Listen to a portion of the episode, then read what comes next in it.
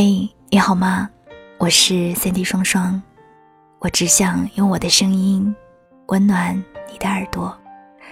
我在上海向你问好，欢迎收听《白日梦小姐的故事》。今天想要跟你分享到的文章，依旧是来自我的朋友冯小兰带的，叫做《这个男人为我终生不娶》。如果大家也喜欢戴戴的文章的话，欢迎在公众号当中搜索他的名字“风萧兰黛”，风是一阵风的风，萧是草字头严肃的肃，蓝色的蓝，林黛玉的黛。今天的这个故事会有一些些长，但我相信你一定会像我一样喜欢它，并且把它听完的。故事的主人公是爸爸秦向前，还有女儿秦念念。在看这个故事的时候，我突然想起了之前跟大家分享过的故事。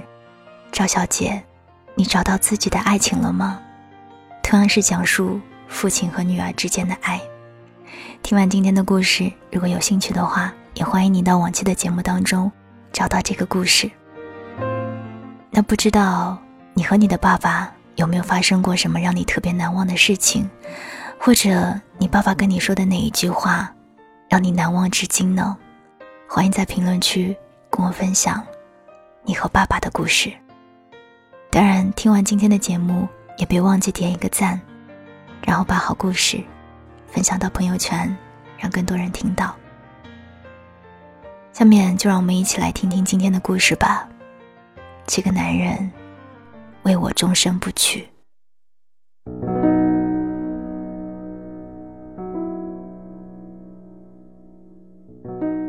我四岁的时候，秦向前和苏俏用拖把和扫帚在家里打架。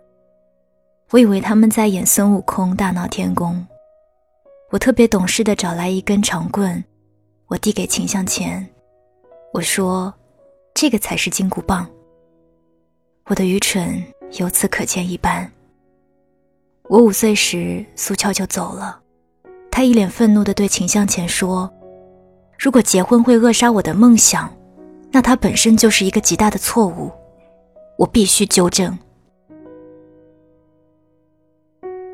梦想、结婚、扼杀，这些词语我只能理解梦想，就像做梦一样，希望梦见的会变成真的。我还没有上小学。我的梦想是变成黑猫警长和孙悟空。我讨厌猪八戒，他又懒又馋。本来苏俏要带我去上海的，他拖着行李，用背带把我背在肩上。家门口的老梨树掉光了叶子，秦向前穿着一件灰色的中山装，悲伤地看着我。是个冬天，没有下雪。但极冷。门外的小路上挂了白霜。我回过头去看秦向前，苏俏越走越快，他全身的血液都在叫嚣着要离开这沮丧的生活，离开无法共存的秦向前。我从没有如此的恐惧过，开始挣扎的喊爸爸。苏俏不回头，但她哭出了声音。我也哭。后来我实在没有办法，我不想离开秦向前，我就使劲扯他的头发。几缕头发抓在我小小的手心。我想苏俏一定很绝望，她折返回来，把我扔在了秦向前的怀里。你确定要跟他？他问我，两眼通红。我不知道跟的含义。但在那一刻，我想起了每天晚上跟我讲小话书的秦向前，让我骑大马带我买糖葫芦的秦向前，在任何一条小路上都会摘野花给我的秦向前，宠我、爱我、不让我受一丁点伤的秦向前。我紧紧搂着他的脖子，我说：“我要爸爸。”苏俏走了，那个冬天前所未有的寒冷。秦向前不停地往炉子里添炭，他无数次问我冷不冷。我说不冷呀。我钻进他怀里，炉火把他的脸映得通红。外面在落雪，一天一地的白。他轻声念了两句诗：“一江秋寒无颜色，欲待春归雪复头。”我不能理解它的含义，我像一只熊一样的睡着了。秦向前一直没有给我找后妈。在我十岁那一年，他偶尔会带我去长湖公园坐坐。有一个卷头发的女人会和他见面，他们坐在湖边的石凳子上聊天，有时也不说话，呆呆地看着湖里的水鸟和船只，鸢尾吐出紫色的花朵，风轻浅飘过。日头好的时候。我在一旁捉蛐蛐儿，逮蝴蝶，或者把野草编织成一个又一个环，看一窝蚂蚁如何搬取食物。秋季来临的时候，那个女人给他织了一条深色的围巾。我听到她温柔地说：“一针，一线，一丝，一念。”秦向前的嘴唇有些发白。他拉过我，帮我的衣服拉链拉得高高的，把我凌乱的头发打理整齐。他对我笑，笑容里是我辨不清的含义。临走前，我看到那个女人哭了。她戴上她织的围巾，把她拦在了她的情感大门之外。她拉着我的手穿过公园的石桥。湖上的苍鹭收拢翅膀，缩着脑袋。他问我：“你觉得快乐吗？”我说：“快乐啊。”他笑了。嗯，我们一定要保持这种快乐。他真的是一个迷人的男人。那一年，他三十九岁，风华正茂，喜欢穿卡其色的夹克衫。喜欢看书，喜欢在深夜独自饮酒，喜欢在本子上用苍劲的笔锋抄一些流行歌。他手心里的温度足以烫伤喜欢他的女人。可惜，他为了让我保持快乐，他牺牲了他的快乐。他一直没有娶妻，且他觉得那是应该的。我一直是一个很蠢的人，我想我愚蠢的原因是我没有妈妈。在十七岁那一年，我怀孕了，这更加印证了我的愚蠢。高一时，我吵着要住校，我一周回去一次，见一见秦向前，把脏衣服扔给他，然后吃他帮我做的各种菜。我脱离他的掌控，像一只兴奋的小鸟。十七岁的时候，我跟着一帮同学学会了喝酒，那是紫色的液体，他们称作青春烈焰。我不想被别人看扁，我勇敢极了，喝得东倒西歪，还嚷嚷着千杯不醉。一个男生把我背回了宿舍，他说。秦念念，你很可爱。后来他开始追求我，他清楚地告诉我他爱我。他说爱是一件快乐的事情，爱是温暖，是依偎，能扼杀茫然与寂寞。他的爱跟秦向前很不一样，我的心跳得特别的快，快到像要飞起来。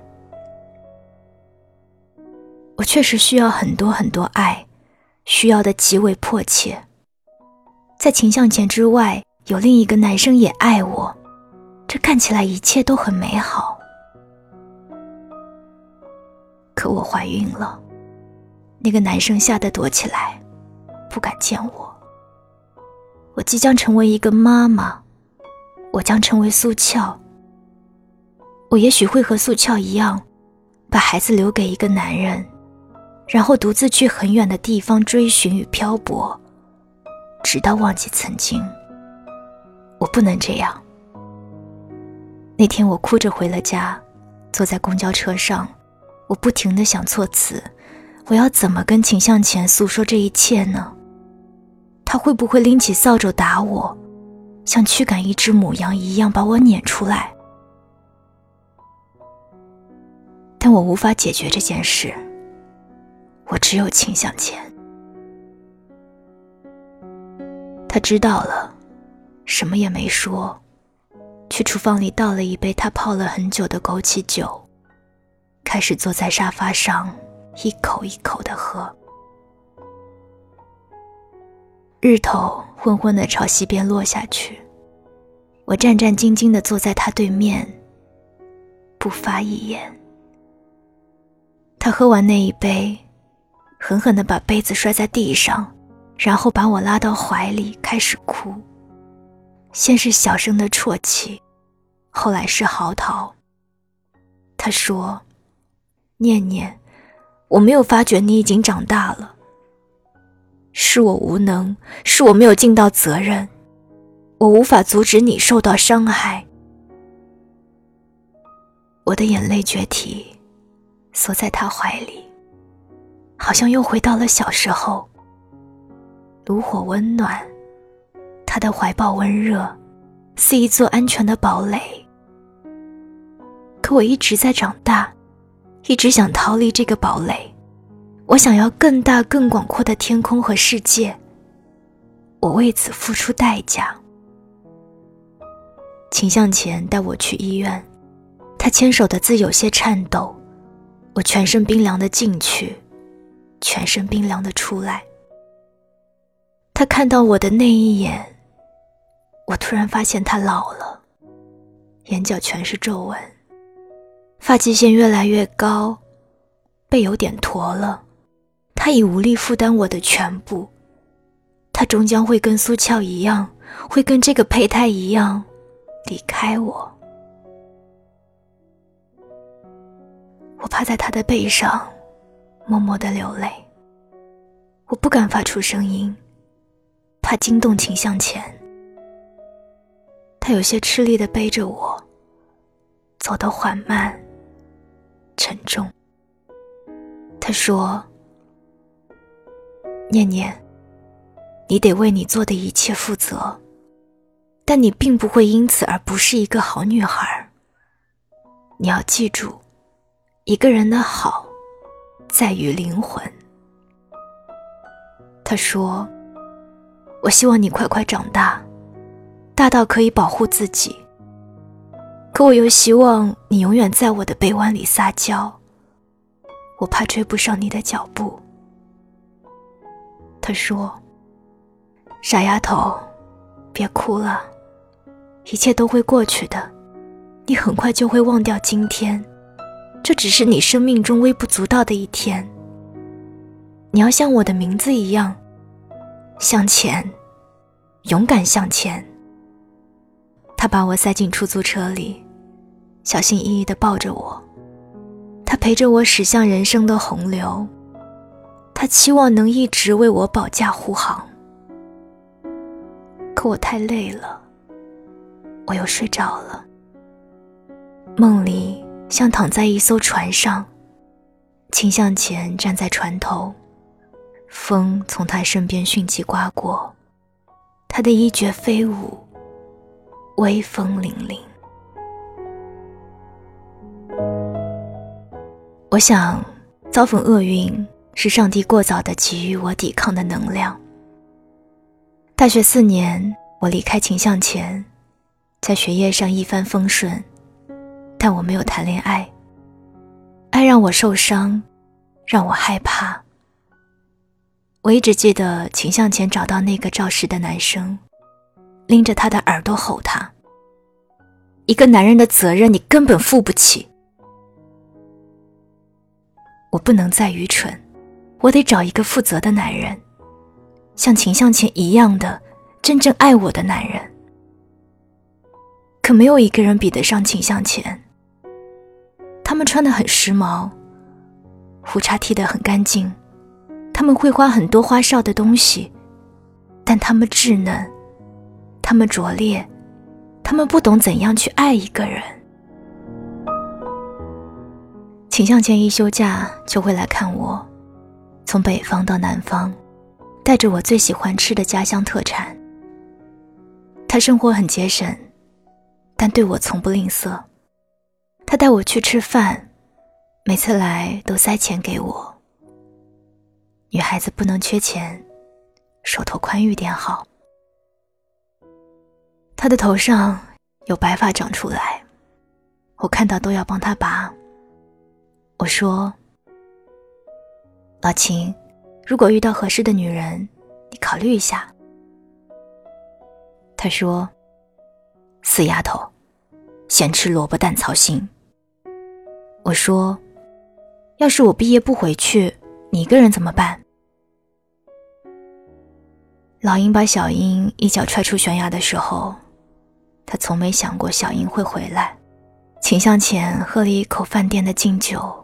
淡淡的说：“他的脸色暗沉，眼袋浮肿，额头上是岁月镌刻的川字纹。”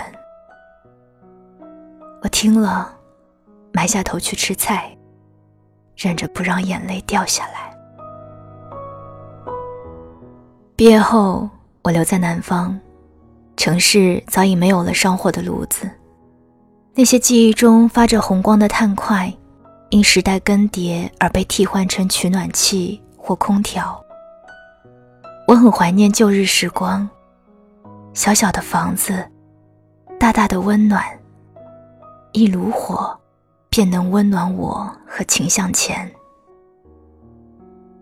我工作很拼命，我想我得把秦向前接过来。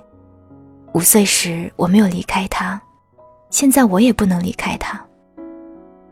苏俏已经有了新家，也有了孩子，可秦向前只有我。他还有六年才退休，我也还有五年才三十岁。我们都有时间去建构未来。后来我遇到一个男人，他有深黑的眼睛和豁达的脾性。我们都喜欢坐在三十六层的天台上喝酒。那里能看到笼罩整个城市的雾，也能看到黄昏最后一束太阳的光亮。天台上种着一株没人管的九重葛，这种攀援状的灌木生长力强盛，在十月的时候缀满密密麻麻的紫红花朵。他说：“坐在花下的你，美得让人心动。”我的心间有了久违的震颤。我全心全意的投入一场爱情，它让我憧憬未来。秦向前休年假的时候来了，他买菜做饭，替我收拾乱七八糟的出租房，把我花花绿绿的衣服一件一件挂好。可现在爱里的我无暇顾及陪他。爱情就像火。我迫不及待的想要燃烧，在秦向前的一再要求下，我带了男友回来吃饭。他真的很烦，问东问西，问得我们耳朵起茧子。他还问男友：“你打算什么时候结婚？”男友说：“嗯，我们再看看。”男友在桌下踢我的脚。我只得打断他。我们还有一场电影要看。秦向前有些失落，他坐在餐桌前，喝一口酒，眉头便皱起来。南方泡的枸杞酒没有北方的辛辣，可滋味却能透心。我玩到很晚才回来，喝了酒，飞扬得意。秦向前坐在黑漆漆的客厅里等我。他看着满脸通红的我说：“念念，你得对自己负责，也得找一个对你负责的男人。”我说：“老秦，你烦不烦啊？我都这么大了，别把我当小孩。他说：“你忘了那一次的教训了吗？”我被刺痛了。多少年，我们都默契的对那件事闭口不提，可他却无视我藏匿的伤害。有血液冲上我的头顶，我几乎是吼出来的：“秦向前，你闭嘴！”我一说完就后悔了，可是来不及了。他眼底的悲伤，像涨潮的海水，哗啦啦的漫上来。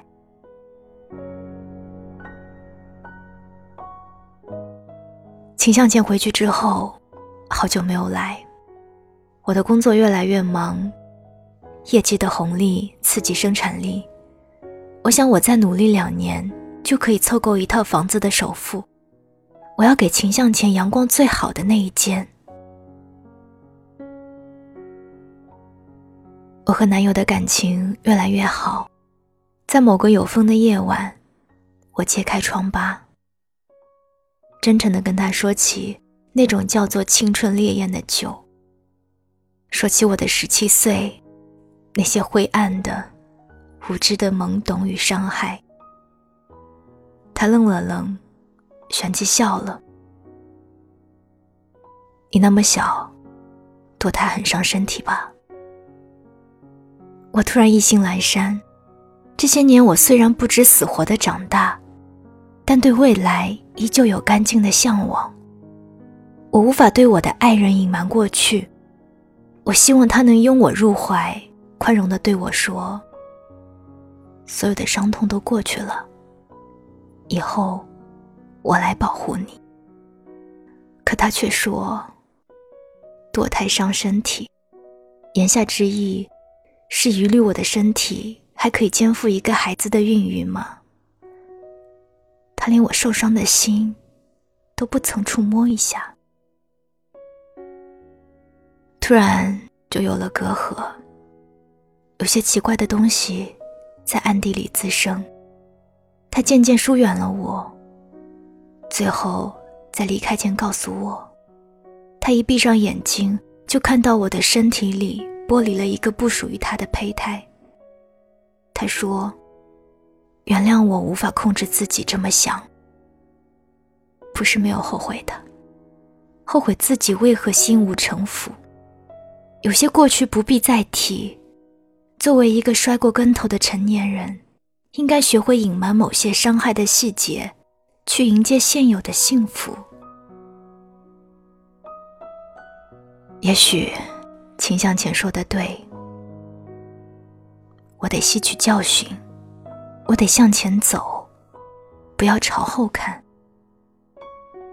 那一夜，我一个人摸上了三十六层的天台，九重阁在黑暗里掉落。明黄色的花蕊上，落下了惨淡的花粉。我拿着枸杞酒，一口一口的就着天台凛冽的风喝下去。酒味辛辣呛喉，但苦中回甘。味觉是否直通心脏？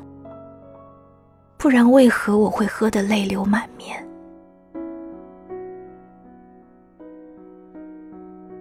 我在巨大的风声中给秦向前打电话：“老秦，这个世界上再也没有人像你一样爱我了。”酒的后劲太大，我一直睡到第二天黄昏才起床。秦向前来敲门，咚咚咚，声音急切。看到我，他重重的松了一口气。我却看见他脸上的灰，还有眼角的青肿，以及鼻腔里凝固的血渍。五十六岁的秦向前居然大清早坐着飞的来跟人打架。他说他当年没有教训那个男生，他的手一直痒到现在。我不能容忍别人在伤害你。我用鸡蛋给他揉脸的时候。他还在絮絮叨叨。许久未见，他怎么又老了好多？两鬓已经灰白了，像白霜，该给他买点染发剂了。我抱住他的脖子，眼泪齐刷刷的掉在他的夹克衫上。他还是喜欢穿夹克衫，有些习惯和爱一样，根深蒂固。我始终牢记秦向前说的：“一个人的好在于灵魂。”二十九岁的时候，有人看中了我的好，在一个勃发的春天向我求了婚。我们都不小了，彼此的心上都有早已愈合的伤口。他说：“勇敢的人敢于直面人生的现实。”他说：“请念念，我爱你，让我来陪你共度余生。”我们一起回去看秦向前。屋前的梨花开得洁白，风一吹，像温柔的大雪弥漫。秦向前高兴地做了满桌的菜。寒冷的春天，屋里依旧燃着炉火。静谧的黄昏，我们热热闹闹的喝酒吃菜。五十八岁的秦向前越来越唠叨，一句话反反复复地说。我不敢再叫他闭嘴，乖乖的给他夹菜。他喝的有点多，不停的跟未婚夫说，在我的记忆里，念念。一直是五岁的小女孩，她的脸粉嘟嘟的，嘴唇像一朵花，眼睛里永远是不谙世事的天真。你得照顾好她，不准伤害她，不准让她哭。未婚夫说好，他宠溺的看着我笑，把我的手。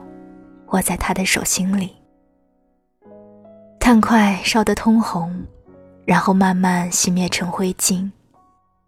请向前用手触着头，轻声念道：“一江秋寒无颜色，欲待春归雪复头。”这一次，临近三十岁的我听懂了这句诗。秋水寒凉无色，本想等一个人在春天回来，却被冬天的大雪染白了头。写这诗的人应该早已知道，他要等的人再也不会回来。秦向前在年轻时没能等回苏俏，在年老时，我必须让他等到我。我们把他扶到床上，一床棉被盖住了他的醉意酣然。我的眼眶结满雾气，和未婚夫走出屋外时，风停了，月亮圆溜溜的爬上高空，梨花在月光下更加清美从容。屋子里溢出一团橘黄的光。我的秦向前早已不是那个精力充沛、身强体壮的男人了。他有他的失落与挣扎，他也会伪装坚强，害怕孤独，但他仍然拼尽全力给我最完整、最无私、最有力量的爱。他总是给我的人生留一盏灯，让我无论多受挫、多迷茫，都能顺着灯光找到回家的路。我想起秦向前说：“你觉得快乐吗？我们一定要保持这种快乐。”我对未婚夫说：“我们一定要快乐，也要让我们的亲人快乐。”他用力的抱着我说：“遵命，老婆。”刚刚你听到的。这个暖心又感人的文章是来自于凤萧兰黛的。这个男人为我终身不娶。喜欢今天的故事，记得在节目下方点赞。也欢迎你把这个动人的故事分享到朋友圈。我是三 D 双双，我只想用我的声音温暖你的耳朵。晚安，亲爱的你。